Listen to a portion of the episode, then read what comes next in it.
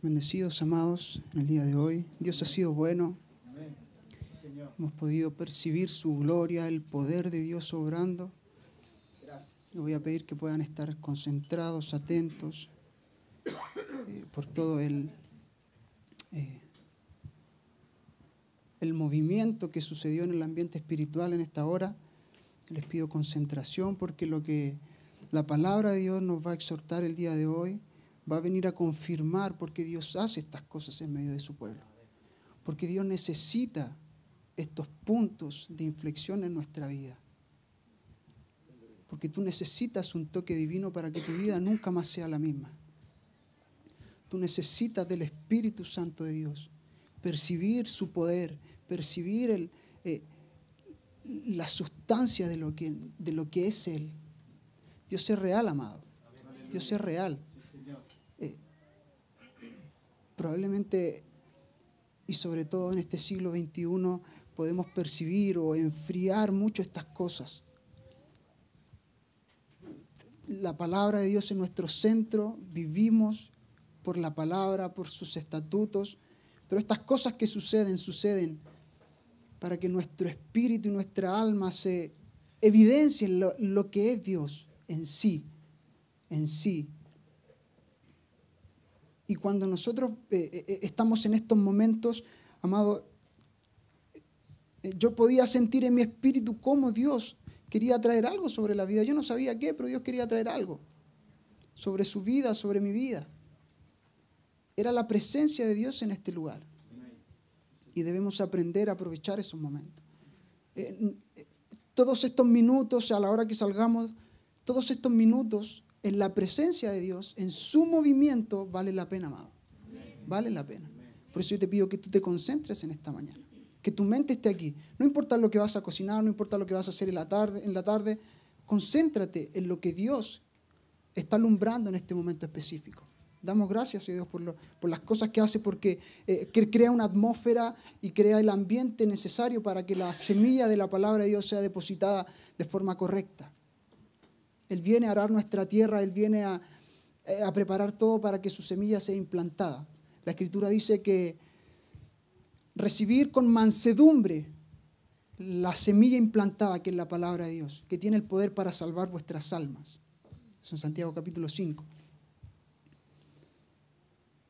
Y a propósito de todo lo que hemos estado eh, viendo y analizando a la luz de las escrituras y lo que el pastor recién mencionaba, cuando nosotros venimos a la familia de Dios y somos una nueva creación, una nueva criatura, la demanda de Dios para con sus hijos es que esa nueva criatura debe vestirse de una forma específica, debe caminar de una forma específica. Tú eres una nueva criatura en Dios, tú eres hijo de Dios, pero ahora tú debes comportarte como un hijo de Dios. Hemos redundado mucho en estas cosas eh, durante eh, el último año aproximadamente. Es por eso que Pablo dice, despojados del viejo hombre que está viciado conforme a su propia justicia, a su propia forma de ver la vida. Por eso que en Efesios capítulo 4, y el pastor la semana pasada lo mencionaba, decía, y vestido del nuevo hombre que es creado según Dios. Dice, en justicia y en santidad de la verdad. ¿Qué es la verdad de Dios? ¿Qué es la verdad? Es su palabra. Juan 17 dice la oración de Jesús, santifícalos en tu verdad, tu palabra es verdad. Ahora, esa verdad tiene una, tiene una composición, eh, eh, hay una fórmula dentro de esta palabra o de, este, de lo que significa verdad, que es justicia y santidad.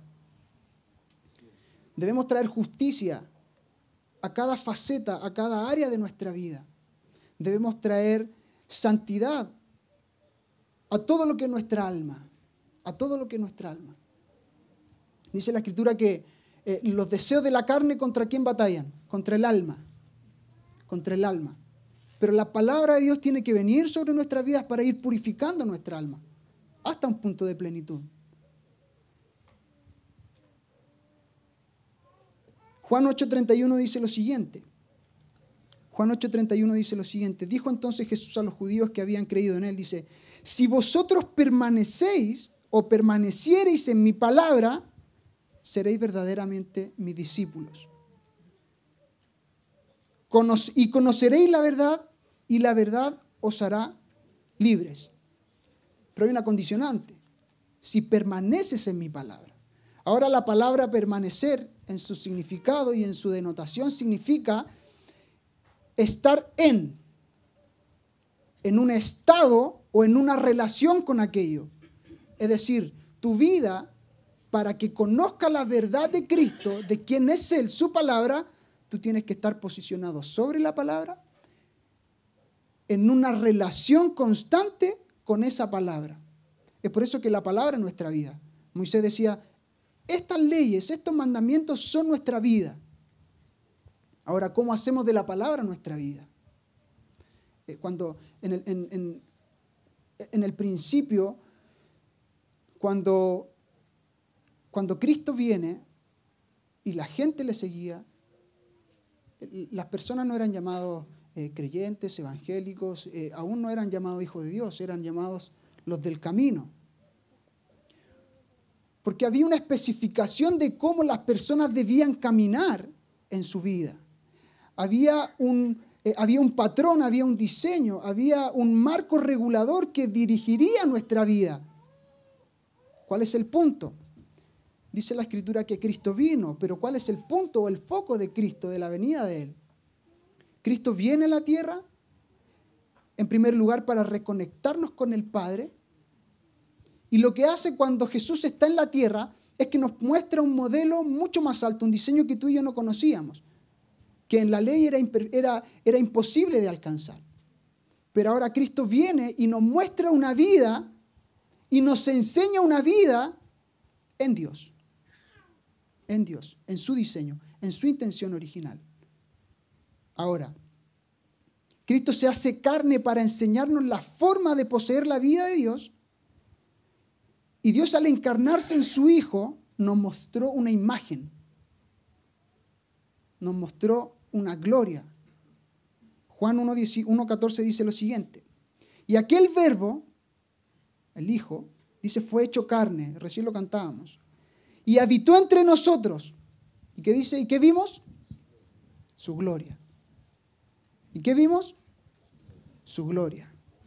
Gloria como la del unigénito del Padre, lleno de gracia y de verdad. Ahora, cuando la palabra, el verbo, viene y habita en un hombre o en una mujer, se establece una opinión acerca de esa palabra. Se establece una estimación de lo que la palabra produce en la persona. Porque la palabra tiene que producir algo en tu tierra, en tu corazón. Ahora, a esto lo llamamos la gloria de Dios. La gloria de Dios es la semejanza de Él, es su representación, es su reputación, es la estima, es el peso que tú adquieres por medio de la palabra. Y Dios ha escogido a los hombres para que carguen la imagen y la semejanza. Es decir, la gloria de Dios no puede ser conocida ni estudiada en la tierra, sino es a través de las personas que cargan esa gloria. Dile a tu hermano que está al lado, dile, tú cargas la gloria de Dios. Sé convincente, amado. Sé convincente. Tú cargas la gloria de Dios. Ahora, Juan 1.18 en, el mismo, en el mismo capítulo dice, a Dios nadie le vio jamás. El unigénito Hijo que está en el seno del Padre, Él le ha dado a conocer. La imagen del Hijo, Cristo mismo, le ha dado a conocer. Ahora, tú en tus fuerzas, yo en mi fuerza, mi propio entendimiento acerca de la vida, jamás podemos mostrar esta imagen, representarle. Gloria en el Nuevo Testamento es doxa y significa una opinión, una estimación de algo, es la reputación. Por lo tanto, ahora tenemos este principio de representatividad que hemos, eh, que hemos visto y estudiado por mucho tiempo. Y entonces tú puedes ver ahora cómo Cristo nunca dejó la tierra. Cuando Jesús está en la cena y parte el pan con sus discípulos, lo que él estaba, dice, este es mi cuerpo que por vosotros es partido. ¿Por qué él diría, este es mi cuerpo? Si su cuerpo era físico. Pero Cristo estaba metafóricamente hablándole a sus discípulos y le estaba entregando algo que los iba a habilitar a ellos para cumplir los propósitos de Dios en la tierra. Lo que él partía no era pan, era su cuerpo, era la gracia depositada sobre doce hombres para que llenaran la tierra con su gloria. Ahora tú y yo tenemos esa gracia, esa gloria. Somos representantes del Padre. Y la gente cuando nos mira, cuando ve nuestra vida, no solamente lo que hablamos, sino que el resultado de nuestra vida tiene que ver la gloria del Padre. Tiene que ver su reputación. Tiene que ver su peso. Eh, eh, decimos en, este tiempo, decimos, no cuentes cuántas personas somos en la iglesia. Mucho tiempo se, estimaba una iglesia por, por, el número de personas que asistía. Sí, pésanos. Pesa nuestras vidas. Porque en Dios, Dios, Dios no nos va a evaluar por cuántas personas somos en una iglesia. Dios nos va a evaluar y Dios nos va a juzgar de acuerdo al patrón y al diseño que Él ha establecido, que es Cristo. Es por eso que es tan importante vivir una vida de santificación, de ser apartados para Él, de cómo la gloria y la gracia de Dios y la verdad de su palabra inundan nuestra vida para limpiar todo aquello que es impreciso en nuestra vida. Estoy apuntando a un lado, quiero, estoy, estoy dando algunas ideas que ya hemos visto, pero quiero, quiero que pongan atención en lo siguiente. Cuando hablamos que nosotros poseemos la gloria de Dios, que poseemos una reputación, tú y yo tenemos una reputación en, el lugar donde nos desenvolvemos. Delante de ti va una reputación, una estimación o un peso que las personas perciben de ti. Ahora, antes que tú llegues, va esa reputación delante de ti y crea un ambiente, crea una atmósfera que determina cómo las personas te van a recibir. Ahora tú como hijo de Dios y yo como hijo de Dios, que portamos la reputación de Dios, le representamos a Él en el lugar donde nosotros vamos. La pregunta obvia es la siguiente. ¿Qué estimación o qué valor, qué reputación tienes delante de los hombres? ¿Qué reputación, qué estimación tienes delante de Dios? Esto es fundamental, amados, porque determina el desarrollo de nuestra vida en Cristo determina lo que nosotros estamos reflejando, expresando. Hoy decimos, no presentamos a Cristo, no presentamos a Dios, le expresamos. No decimos ni nos llenamos la boca con cosas, sino que somos lo que decimos y lo que declaramos. La gloria no es un halo sobre tu cabeza, no es una argollita, ¿cierto? No son alas angelicales. Mucho, tiempo perdimos el rumbo acerca de esas cosas, eh, creyendo que que la gloria de Dios eran cosas místicas. E hicimos ver a la gente de afuera que no conoce a Cristo, hicimos perderle la mirada sobre las cosas. Erramos muchas veces. La gloria de Dios en nosotros es la reputación, es el modelo, es el carácter, es el diseño, la naturaleza de quien gobierna nuestras vidas. Esa es la intención original de Dios. Ese es el principio. Cuando, Cristo, cuando Dios en el principio crea a Adán y Eva, ¿Cuál era la función? ¿Cuál era la función y por qué? ¿Cuál era el propósito de Dios crear al hombre, a la mujer? Dice, que imagen y semejanza de Dios los creó. Ahora Dios, entonces tú, nosotros podemos ver cómo Dios entra en el reposo en el séptimo día. ¿Por qué entraría en el reposo? Porque ahora tiene un hombre, una mujer, a la humanidad que le representarían sobre toda la tierra. Pero el hombre decide vivir por su propia mirada de la vida. Decide actuar y dirigirse en su vida acerca de las propias ideas y de su propia imaginación en cuanto a Dios se trataba. Adán en el principio, y, no, y debemos entender el pecado original de la humanidad que no son, eh, no son conceptos morales o éticos, adulterio, fornicación, robo, eh, no sé, eh, asesinatos. Ese no es el pecado original, ese es el producto del pecado original. El pecado original en el principio fue que el hombre decidió vivir bajo su propia mirada y se, se desconectó de su padre. Ese es el pecado original. Lo llamamos la desconexión eterna pero desde el punto de vista que vemos esa separación es que suceden todas las otras cosas que son periféricas al pecado original. Son periféricas. No decimos, no, no, no, no decimos que puedes cometer las otras cosas mientras estás conectado a Dios. No. En la medida que la palabra viene a tu vida, esas cosas van siendo limpiadas de ti. Hasta llegar a una posición de plenitud y de madurez. Todo en Dios es, es progresivo. Cuando en el, antiguo pacto, en el tabernáculo de Moisés, existían tres lugares, tres posiciones, el arca, perdón, el atrio, el lugar santo y el lugar santísimo. Todos podían estar en el atrio. Todos podían entrar. Eso habla de nuestra salvación. La salvación es para todos, amados. Pero no todos pueden avanzar al lugar santo. No todos pueden entrar al lugar santísimo. No porque Dios no lo quiera. Ahora, en Hebreos tú puedes leer cómo el sacrificio de Cristo nos da la oportunidad y nos permite entrar a través del velo por el camino de la cruz al lugar santísimo. Hay un libre acceso. Pero tú, quieres, tú tienes que querer ir a ese lugar. Es por eso que la iglesia Dios muchas veces trabaja con remanentes, como decía el pastor. Nosotros quisiéramos que fueran todos y todos llegáramos a una medida, pero Dios conoce el corazón del hombre. Algunos van a querer simplemente lidiar con su salvación y decir, ok, yo soy salvo, voy al cielo, voy con Dios, y eso está bien, amado. Tú no te irás al infierno, te irás con Dios, lo que sea. El punto es que Dios siempre demanda algo más, que tú vayas un paso más adelante para que la plenitud de Dios, todo lo que es Él, tú lo puedas expresar en la tierra.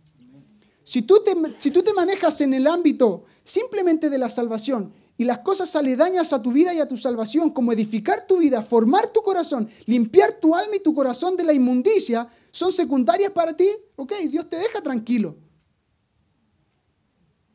Pero Dios le muestra una medida mayor a aquellos que tienen hambre y sed de su justicia. Aquellos son los que pueden representar la imagen de Dios. Porque, amado, Dios no le da su imagen a cualquier persona. Dios no le da la imagen a cualquier persona. Ahora, cuando nosotros miramos, por ejemplo, las tres fiestas que Israel celebraba, también era una, era una progresión. Eh, la Pascua lidiaba con nuestra salvación en el desierto, lidiaba con nuestra identidad, con nuestra formación de hijos, pero tiene que llegar a una posición de madurez y una posición de realización en Dios, que es la fiesta de los tabernáculos, donde todo se cumple. Estas cosas las hemos visto, amado. Ahora, ¿qué voluntad y qué disposición hay en tu corazón para ir al lugar santísimo. Lean Hebreos capítulo 9. Dice que el camino es libre, está abierto. Cristo rasgó el velo, pero dice que tú tienes que ir.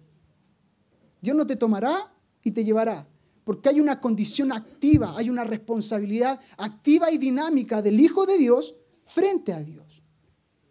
Dios no está con un control remoto manejando tu vida, no. Él eventualmente, dirige tu vida a través de su palabra, pero porque tú estás sobre su palabra, porque tú permaneces sobre su palabra. Amén. Miremos esto, Romanos 3:23 dice lo siguiente. Dice, por cuanto todos pecaron y están destituidos de la gloria de Dios. Por cuanto todos pecados pecaron y están destituidos de la gloria de Dios. Pecado es de la raíz martía, que significa errar en el blanco, perder la marca.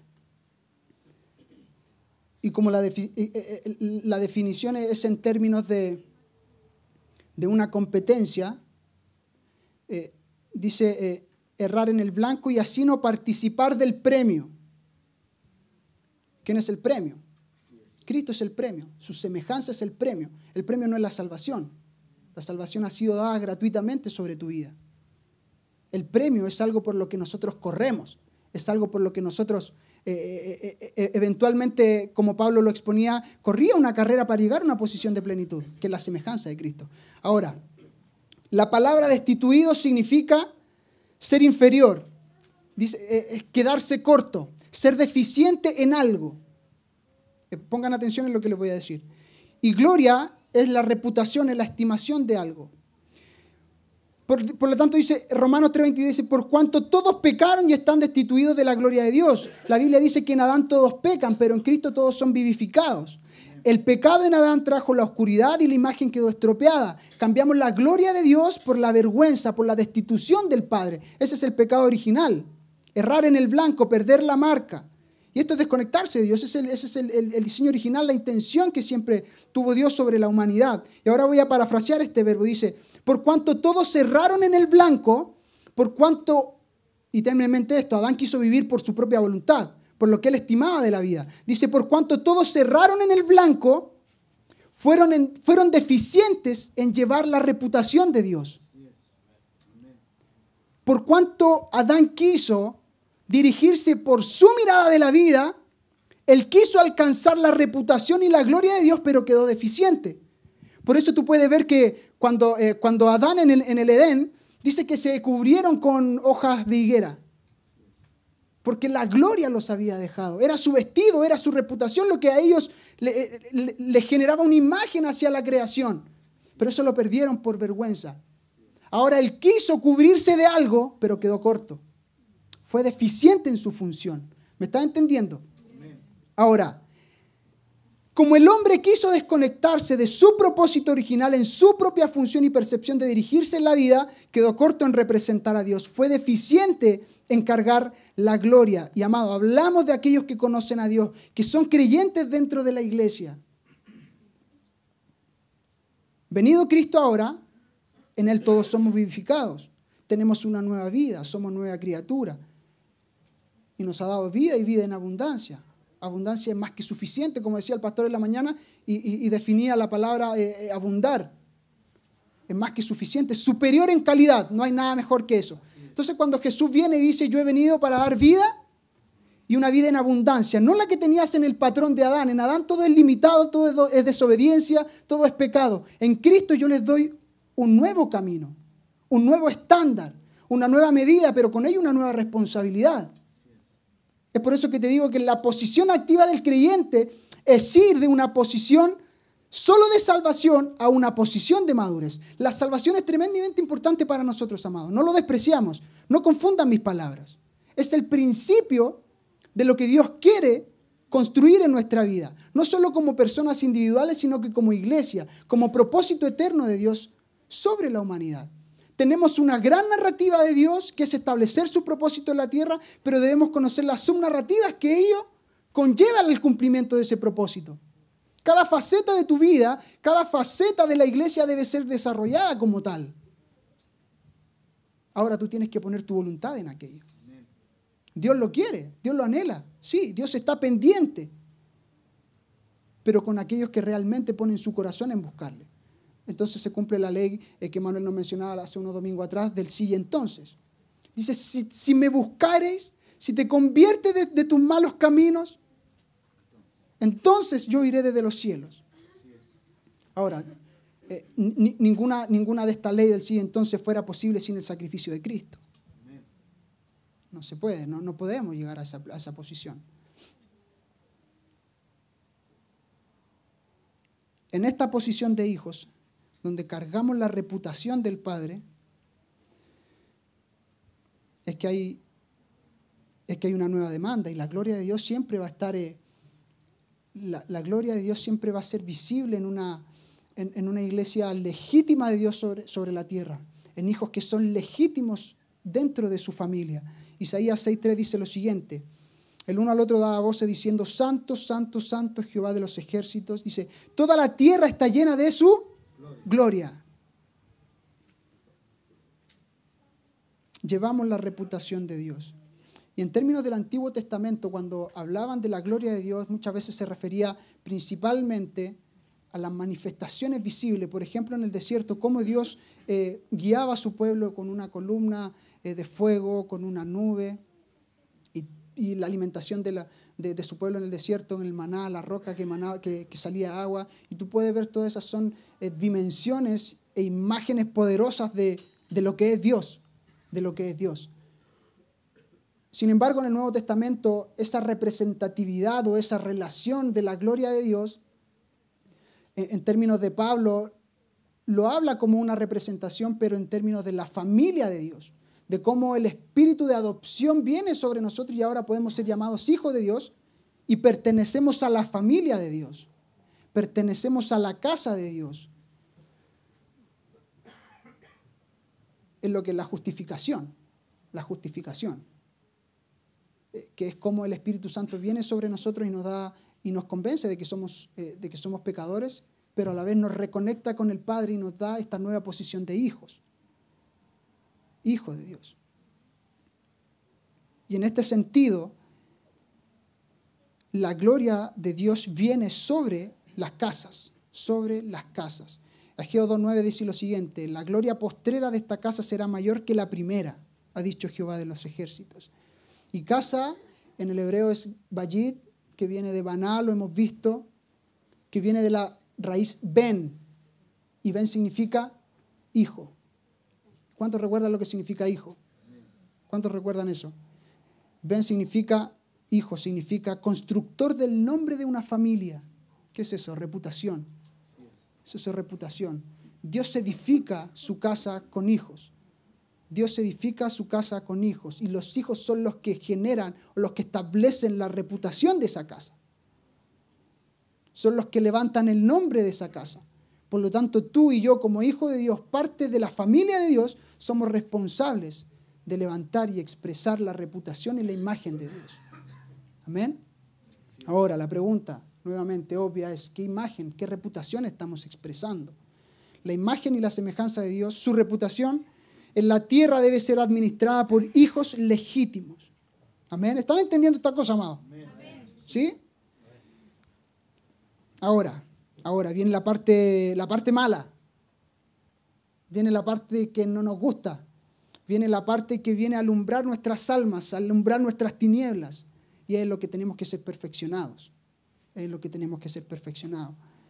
No debemos crear una percepción negativa de quién es Dios. Cuando las personas nos estudian deben ver la luz creciente de Dios, la iluminación dentro de nosotros, que es la expresión de Dios. Pero miren lo que sucede. Ahora, cuando, Dios eh, da los diez mandamientos, creo que el segundo mandamiento no lo recuerdo, y voy a traer este, este, este mandamiento a lo que, al día de hoy. Dice Éxodo 20, dice, no harás imagen, no harás imagen. Porque Dios le diría a su pueblo, no harás una imagen de, mí no harás imagen de dioses, no adorarás a otros dioses. Y, probablemente ningún creyente, ningún hijo de Dios en el siglo XXI ande con una imagen, ¿cierto? Ande con una virgen o con un, con un talladito de Dios sobre su, que, le rinda culto, digamos, a la figura misma. Probablemente eso no sucede eh, eh, como, como, como, como creyentes. El punto es que podemos poner cosas externas en el lugar que le pertenece a Dios en nuestra vida y que pueden convertirse en ídolos sobre nosotros. Eso puede ser tu matrimonio, tus hijos, tu trabajo, tu esposo, tu esposa. No lo sé. Incluso la iglesia puede ocupar el primer lugar, pero el primer lugar es de Dios, amado. El primer lugar de Dios. Y Dios de ese lugar de, preeminencia en tu vida va a influenciar todas las áreas, todas las facetas de tu vida. Ahora, uno de nuestros eh, más grandes enemigos, yo siempre le he dicho, eh, nuestra, nuestra batalla es aquí en nuestra mente, en nuestra imaginación.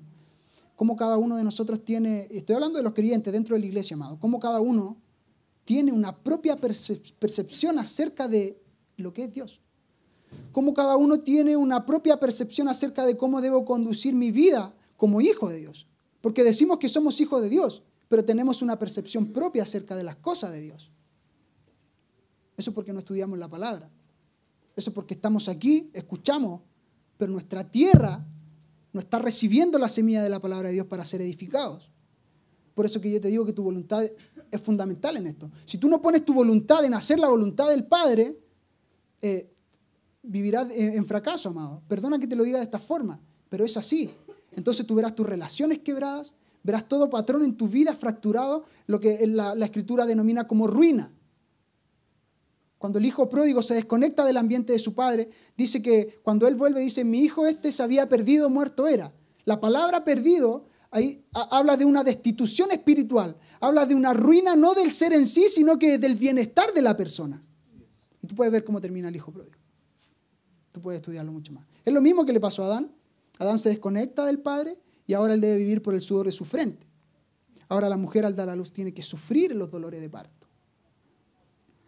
Pero ese no era el propósito original de Dios. Esa no era la intención original de Dios. La intención original de Dios era que el hombre se guiara bajo el mandato de lo que su padre le diría acerca de su vida. En ese sentido, el hombre gobernaría y administraría todas las cosas en la tierra. Amén. Uno de nuestros más grandes enemigos es la imaginación. Todo el mundo hoy tiene una opinión de lo que es correcto y apropiado en términos de nuestra vida como creyentes e hijos de Dios. Y hemos traído mucha confusión al mundo respecto a esto. Por eso muchas personas no creen en Dios. porque uno le dijo algo, otro lo vio comportándose de otra forma y otro pone otro modelo. Entonces, ¿quién es Dios? La escritura dice en Proverbios 14, 12, dice, hay camino que al hombre le parece derecho, pero su fin es camino de muerte. Proverbios 3, 7 dice, no seas sabio en tu propia opinión, si no teme a Jehová y guarda su mandamiento. Por eso Jesús tenía tan claro este modelo y decía, aún Jesús pudo haber tenido su propia voluntad, porque era un ser humano con, con voluntad y con decisión propia.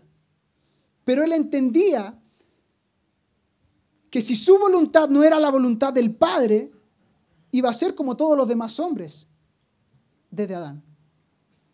Pero él entendía que el patrón, que el diseño era despojarse de su voluntad, despojarse de su reputación para adquirir la reputación de otro.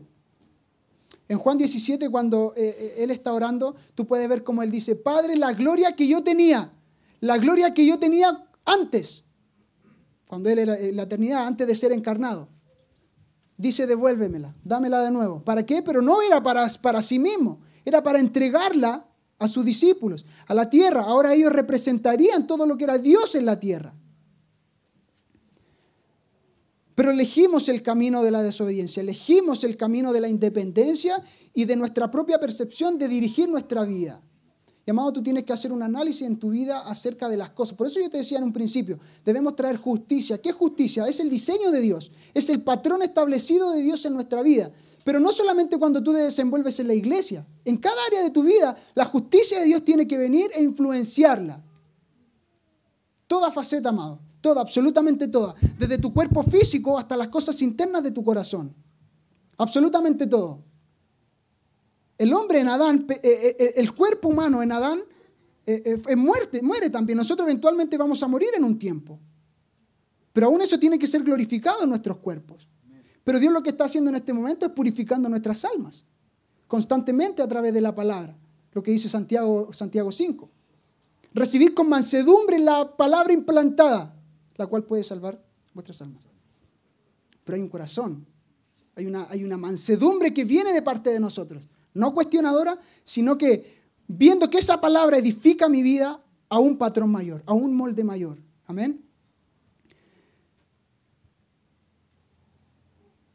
No seas sabio en tu propia opinión, no formes tu propia ideología de vida, no formes tu propia filosofía en base a tus fracasos, a tus errores, a lo que tú percibes de lo que es Dios. Y una de las cosas más importantes, amado, y muy, fácil de demostrar esto, es cómo la gente administra sus finanzas dentro de la iglesia. En la iglesia es muy incómodo hablar de finanzas. Pareciera que todos empiezan a mirar así como para el lado, para arriba, y pareciera que nadie quiere enfrentar estas cosas. Pero la realidad es que la administración de la y pongo el ejemplo de las finanzas porque es un ejemplo que sirve para todo. Para todo en Dios. Dice, raíz de todos los males es el amor al dinero. Pero anda que en la iglesia no se puede hablar de finanzas muchas veces, no porque la Biblia no sea clara acerca de la administración de las finanzas, sino que la interpretación de la administración es errónea. Y tú sabes que la Biblia no es interpretación personal. Tú sabes que la escritura no es interpretación personal. Se han establecido verdades alejadas de las escrituras que traen conformismo, amado. Mediocridad a los hijos de Dios. Vidas pecaminosas establecidas sobre doctrinas humanas Tú puedes conocer la hipergracia y que somos santos pecadores y que Dios entiende nuestra debilidad y que, bueno, eh, me voy a ir al cielo y no importa. Eso es mediocridad, amado. Eso es mediocridad.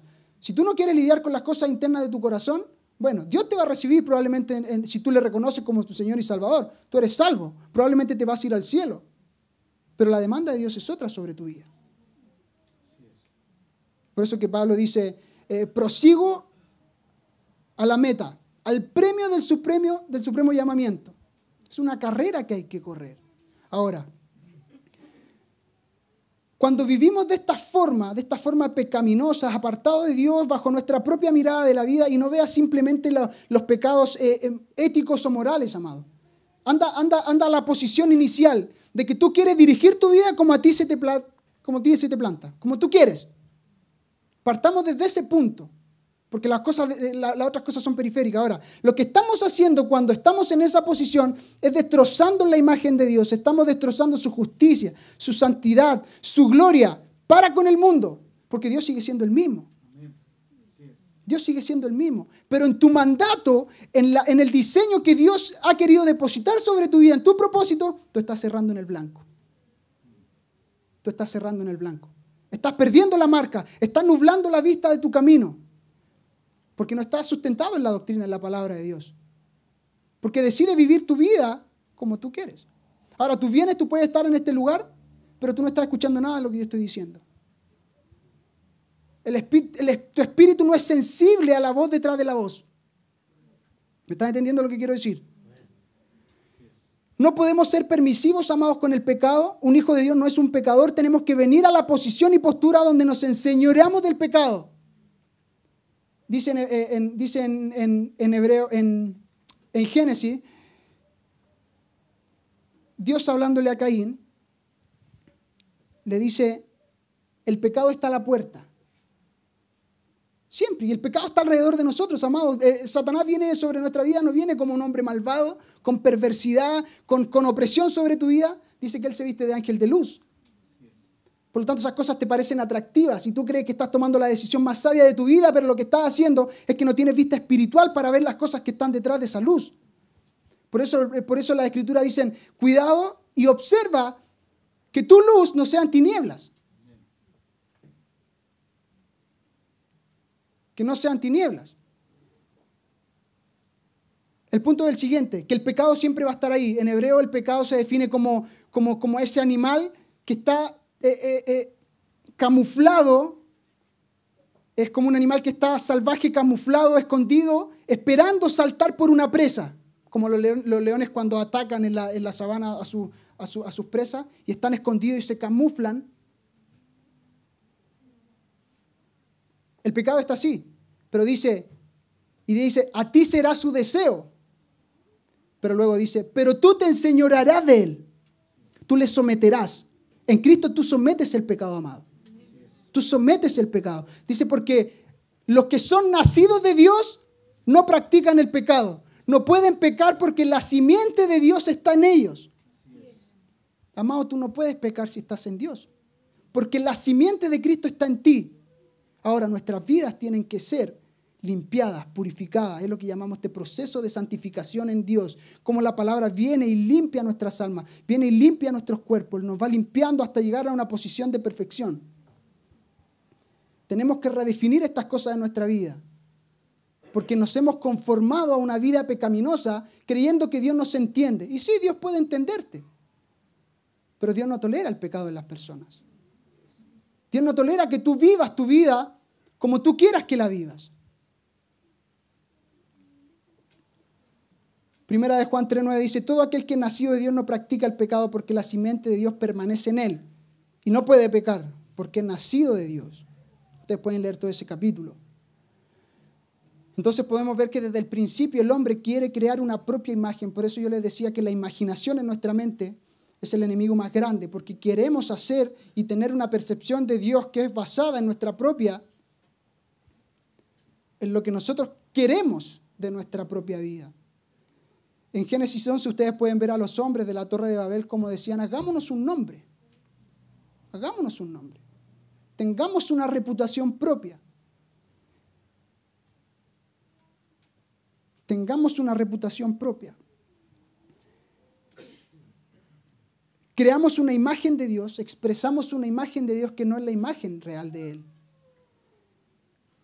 Decimos que somos hijos de Dios, Decimos que somos salvos, vamos a ir al cielo, pero la realidad es que vivimos nuestra vida de acuerdo a nuestra percepción. Y lo que reflejamos no es la imagen de Dios, sino que lo que reflejamos es nuestra propia imagen. En otras palabras, hemos creado de Dios, hemos creado de Dios una reputación que está basada en nuestra propia imagen. Y mostramos y representamos la imagen de un Dios que no es Dios que no es Dios. Por eso la Escritura dice, no seas sabio en tu propia opinión. Hay, hay, hay, hay, camino del hombre que le parece justo, le parece recto, pero su fin es la muerte. Y Mateo 7:21, ustedes pueden leer todo ese pasaje, usted puede, dice, eh, no todo el que me dice Señor, Señor entrará en el reino de los cielos, sino el que hace la voluntad de mi Padre. No tu voluntad, no mi voluntad, la voluntad de mi Padre. Muchos me dirán en aquel día, Señor, pero no profetizamos en tu nombre, en tu nombre echamos fuera demonios y en tu nombre hicimos muchos milagros. Y entonces le declararé, nunca os conocí apartado de mí, hacedores de maldad. Porque erraste en el blanco, porque decidiste vivir por tu propia voluntad, decidiste crear de ti. Y esto, amado, puede pasar dentro de la iglesia más comúnmente de lo que tú crees. Basta que hagas un, propio análisis de tu vida y de los fracasos que has tenido en la vida y, que y los fracasos que hemos tenido en nuestra vida por no atender lo que Dios nos está diciendo. Decimos que somos hijos de Dios, cristianos, evangélicos, como quiera llamarte, amado, pero expresamos nuestra propia imagen, algo creado según nuestra percepción de la vida, basado en nuestros fracasos, pecaminosidad, malos pensamientos, impureza, etc. Todo lo que creamos es en el patrón de Adán, en el modelo de Adán. Desobediencia, sudor propio, egoísmo, prejuicio, murmuración. Dentro de la iglesia tú puedes ver eso Adán y Eva cuando deciden desconectarse de Dios, crearon su propia imagen para vivir. Eligieron su imagen en vez de la expresión de la imagen de Dios. Eligieron su engrandecimiento en vez de engrandecer a Dios. Eligieron eh, eh, poner la humanidad por sobre el sometimiento a la voluntad de Dios. Y tú ves el resultado. Y vemos el resultado hoy día. El resultado es que está cerrando en el blanco, amado. Y esto tú lo puedes extrapolar a tu vida. Diriges tu matrimonio como tú lo deseas, crías a tus hijos como lo deseas, administras tus finanzas como lo deseas, creas tu propio sistema de administración en tu vida. Pero lo que estás haciendo es cerrar en el blanco. Estás perdiendo la marca, estás quedando corto, estás siendo deficiente en tu función. Pierdes tu lugar en Dios, pierdes tu posición, Pierdes tu dotación, que es la investidura, la gloria de Dios. Pierdes tu influencia, que es tu dominio sobre las cosas. Pierdes tu seguridad, que es el lugar de Edén, que es Sión. Pero fundamentalmente perdemos la relación con Dios que se llama la separación eterna, que es la muerte. A esto le llamamos el pecado original, amado. Tú puedes ver como en el desierto, cuando Moisés sube al, al monte a recibir y está 40 días, ¿cierto?, hablando con Dios directamente, y Dios le dice, baja porque tu pueblo se ha corrompido. Y el pueblo desesperado quería crear una imagen. Y tú puedes leer eso, en Éxodo 30. Como Dios le dice a Moisés, voy a destruir esta nación. Porque se supone que yo bendeciría al mundo a través de esta nación. Pero ellos decidieron vivir bajo su propia imagen. Ahora Dios tiene misericordia de ese pueblo. Y no lo destruye. Pero el punto es que Dios no quiere que sus hijos vivan en ninguna posición que traicione lo que es Él. En ninguna. En ninguna. Por eso la escritura dice, sed santo, sed santo porque yo soy santo. Es por eso que una de las demandas más grandes que tenemos como casa de fe, no, y, no solo como, la, como iglesia global, sino que particularmente como casa de fe, amado, le estoy hablando a ustedes hoy día es que debemos encarnar la palabra de Dios y todo lo que hemos sido enseñados, porque mediante vamos obedeciendo y caminando sobre esa palabra, nuestras vidas van siendo purificadas, nuestras vidas van siendo edificadas, vamos representando al Padre y todo lo que expresamos es la imagen de su Hijo. Es el amor de Dios, lo que hablaba el pastor en la mañana. ¿Cuántas veces hemos mostrado una imagen corrompida del amor? Porque no hemos sido edificados. No hemos sido edificados en la palabra de su gracia. Tú no puedes mostrar amor si no has sido edificado no has sido plantado junto a aguas de corriente, junto al río de la palabra de Dios. Tú no puedes, porque el amor es un fruto. El amor es un fruto, es el resultado de un proceso de santificación en tu vida. Tú no puedes decir que amas a las personas si la palabra de Dios no está en ti. Si el Espíritu Santo no trabaja en tu vida. Amén. Cuando David traslada el arca, cuando David traslada el arca, a Jerusalén, tú puedes ver cómo David erra en el blanco y hace lo siguiente. Él traslada el arca bajo su percepción de cómo debía trasladar el arca. Dios, eh, Dios, había establecido parámetros específicos de cómo tenía que ir el arca en los hombros, ¿cierto?, de, de los levitas, de la familia de Coat. Y había una especificación, un diseño perfecto para trasladar el arca. David decide crear un sistema propio Dice, ok, vamos a ponerle un poco de, eh, un poco de entretenimiento a esta cosa. La suben arriba de animales y dice que, dice la escritura que todo tipo de instrumentos, todo tipo de danzas y cantos iban delante del arca sobre estos animales. Eh, eh, y llega un momento que que el arca tiende a caer, ¿cierto? De hecho, los que lideraban esta, esta, esta guía eran Usa y Ahío. Puedes leerlo tú en la escritura, es un pasaje que ya conocemos mucho. Ahío significa eh, fraternidad, hermandad, amistad, amigo. Usa significa fuerza. Y tú puedes aquí ver, tú no puedes manipular a Dios, amado. Dios estableció un principio y un diseño para cargar lo que sería y lo que garantizaba la presencia de Dios en el pueblo, que era el arca. Ahora tú decides administrar esa presencia como a ti te gusta y el resultado es que hay muerte. Usa, extendió su mano con el arca y murió. Eh, eh, porque no es en tu fuerza, no es en tu habilidad, no es en tu propia capacidad, no es en la forma en que nosotros eh, somos amigos, somos fraternos, no. Hay un diseño de Dios establecido para cargar los principios que aseguran la presencia de Dios. Tú puedes tener una música maravillosa, y lo ves aquí en el relato, música, danzores, cantos, todo tipo de acrobacia, lo que tú quieras, pero tú no puedes manipular la gloria de Dios, amado. Tú no puedes manipular la representación de Dios, porque hay un diseño, hay un patrón, hay, un, hay algo ya establecido en la eternidad. Pero cuando tú pierdes el foco de ese patrón, tú erras en el blanco erras en el blanco. Y estás trayendo ruina a tu vida. Estás trayendo ruina a tu vida. Ahora, eh, en términos del antiguo pacto, el arca no era la presencia de Dios en sí. Eh, la caja que era de madera y de oro, ¿cierto? No es la presencia de Dios en sí, la caja, sino los, los elementos que están dentro de la caja, que son los principios que aseguraban la presencia de Dios. Adentro estaba el maná, las tablas de la ley, la vara de Aarón. Y todo eso tipifica cómo nosotros nos sometemos a los principios de Dios para garantizar que la presencia de Dios viniera sobre esa caja. Pues Dios, no puede, Dios no puede ser contenido en una caja, amado. Y la escritura en Hechos dice, dice que Dios no, no, no, eh, no habita en templo ni en cosa hecha por mano de hombre. No. No. Lo que tenemos que ver es más allá. Usa no tocó la caja y murió por tocar la caja. Usa murió porque tocó los principios que estaban dentro de la caja, transgredió sus diseños, los que te aseguraban la presencia de Dios. Amén. Ahora, en el nuevo pacto, tú y yo somos el arca. El arca era un arca de madera que, estaba, que era de oro cubierta con madera. Al revés, de madera cubierta con oro. Esa es una naturaleza doble. Somos seres humanos, somos carne y hueso, pero nuestra ciudadanía es celestial. Ahora, ¿cómo nosotros cargamos los principios que estaban dentro del arca para asegurar que la presencia de Dios esté en ti y en mí. ¿Cómo tú puedes decir y cómo tú puedes imaginar y en tu mente racional no lo puedes entender que el creador de todas las cosas, el Espíritu de Dios habita en ti y en mí? Tú no puedes entender, amado, eso.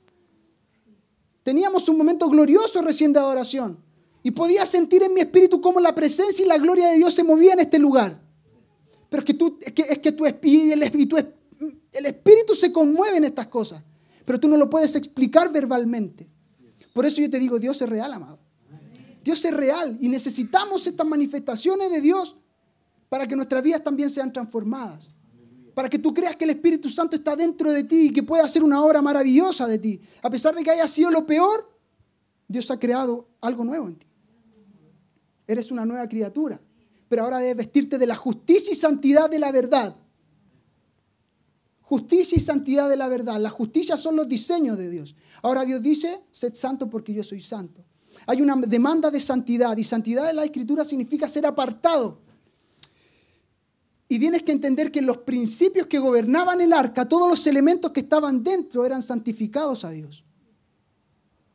Eran santificados a Dios. Ahora tú como arca en el nuevo pacto debes saber que los elementos que están dentro de ti todas las facetas de tu vida, cada área de tu vida debe ser santificada a Dios. Debe ser purificada a través de la palabra. Pero hay una posición activa de los creyentes. Dios viene, quiere limpiar tu vida, pero tú vas a necesitar ciertos elementos para que eso suceda. Tú necesitas al Espíritu Santo de Dios y tú necesitas su palabra. Tú no puedes tener transformación, regeneración, crecimiento en Dios si la palabra no es depositada dentro de ti y si el Espíritu Santo no viene y te transforma por medio de esa palabra. Amén. Dice Levítico 19.2, 19, dice, habla toda la congregación de los hijos de Israel y dile, santos seréis porque santo soy yo Jehová vuestro Dios. Dios jamás va a pedirte algo que Él no sea. Y primera de Juan 4, 17 dice, como Él es, como Dios es, así somos nosotros en la tierra. Representación, reputación, estimación, el valor de quien es Dios. Ahora nuestra posición de hijo debe ser una posición activa en las sagradas escrituras. Tenemos un inicio, hay salvación en nuestra vida, confesamos que Cristo es nuestro Señor, nuestro Salvador, creemos en Él, en su sacrificio, en su sangre que nos limpia de todo pecado, pero ahora tiene que haber un desarrollo de tu vida para que el reino sea establecido en la tierra y sea manifestada la gloria de Dios sobre toda la tierra. Amén. Mira lo que dice Levítico 27, dice, santificaos pues y sed santos. Es una demanda, dice, santifícate. Pero mira lo que dice después Dios, dice, y sed santo porque yo Jehová vuestro Dios, porque yo soy vuestro Dios. Dice, y guardad mis estatutos y ponedlos por obra. Yo Jehová os santifico. Entonces tú dices, pucha, o sea, ¿me santifico yo o me santifica Dios? ¿Cómo es esto? ¿Dios se contradice? Absolutamente no. Tú no puedes santificarte de tuyo propio, no es en tu fuerza. El único que puede santificarte es Dios.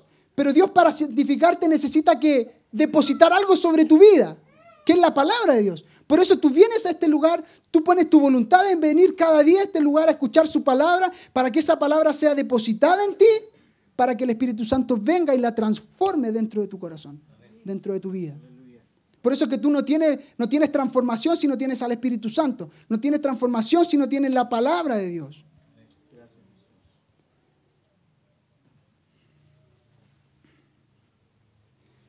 Juan 8:31, de nuevo. Si permaneciereis en mi palabra, seréis verdaderamente mis discípulos y conoceréis la verdad. Ahora mira lo que dice Santiago 4:8. Dice, acercaos a Dios y Él se acercará a vosotros. Dice, pecadores, limpiad las manos y vosotros los de doble ánimo, purificad vuestros corazones. Tú tienes que hacerlo.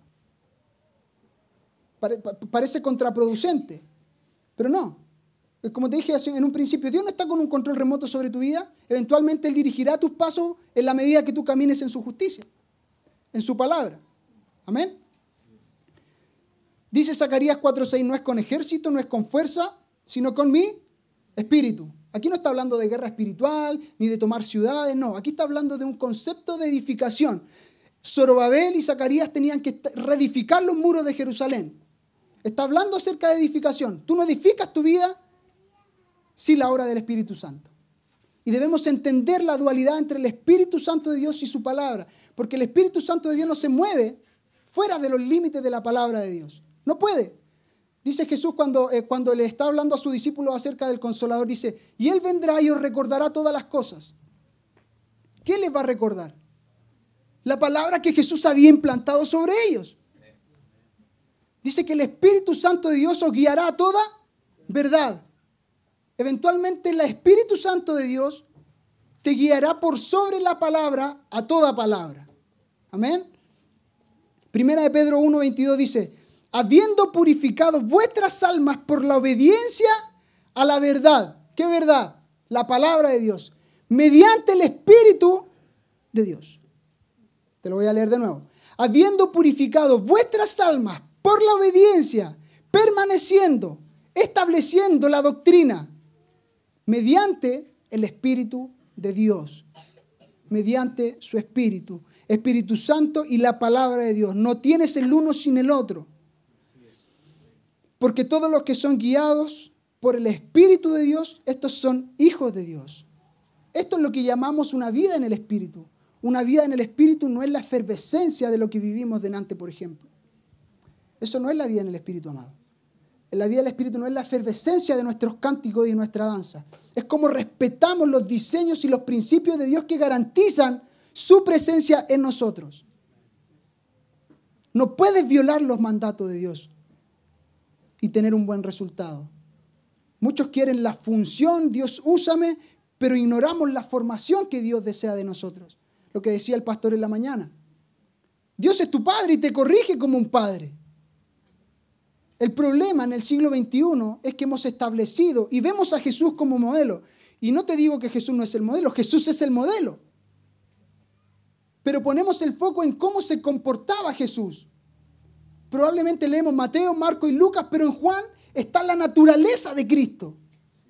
Tú jamás vas a poder entender cómo Jesús actuaba, jamás vas a poder hacer lo que Jesús actuaba si no entiendes cuál era la naturaleza de Cristo. Y Juan lo expone muy bien. En el principio era el verbo y el verbo era con Dios. Y el verbo era Dios. La vida estaba en él y era la luz de los hombres. Lleno de gracia y de verdad, el verbo se encarnó y vimos su gloria. Gloria como la del unigénito del Padre. Lleno de gracia, de verdad. Es la sustancia para poder manifestar el resultado que son tus obras. No tienes buenas obras si no hay una simiente de Cristo en tu vida. Y somos hijos de Dios, amados. Y la simiente de Cristo está en ti, está en mí. Por lo tanto, caminemos como hijos de luz. Caminemos como hijos de luz. Si el Espíritu Santo está sobre sus vidas.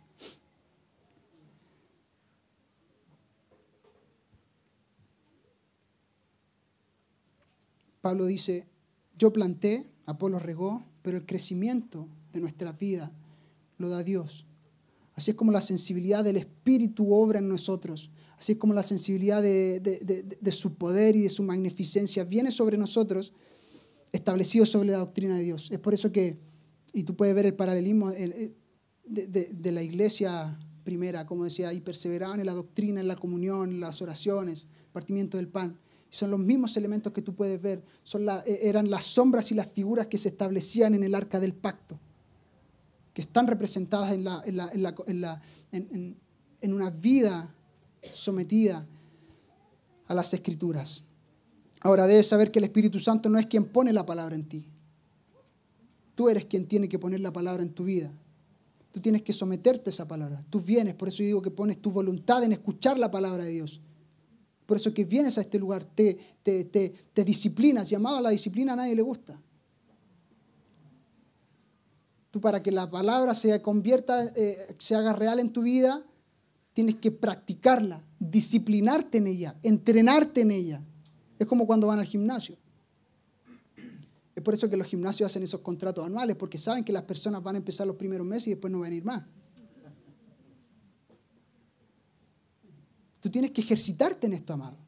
Es un ejercicio constante, constante sobre la palabra. La disciplina, y amado, al ser humano no le gusta la disciplina. Pero tú tienes que hacer una disciplina de caminar sobre la palabra. Tienes que hacer una disciplina de vivir en el Espíritu para que todo, para que el resultado de toda tu vida sea la expresión de Dios. Sea el amor perfecto de Dios y no el amor que tú crees que Dios es. Lo que hablaba el pastor en la mañana.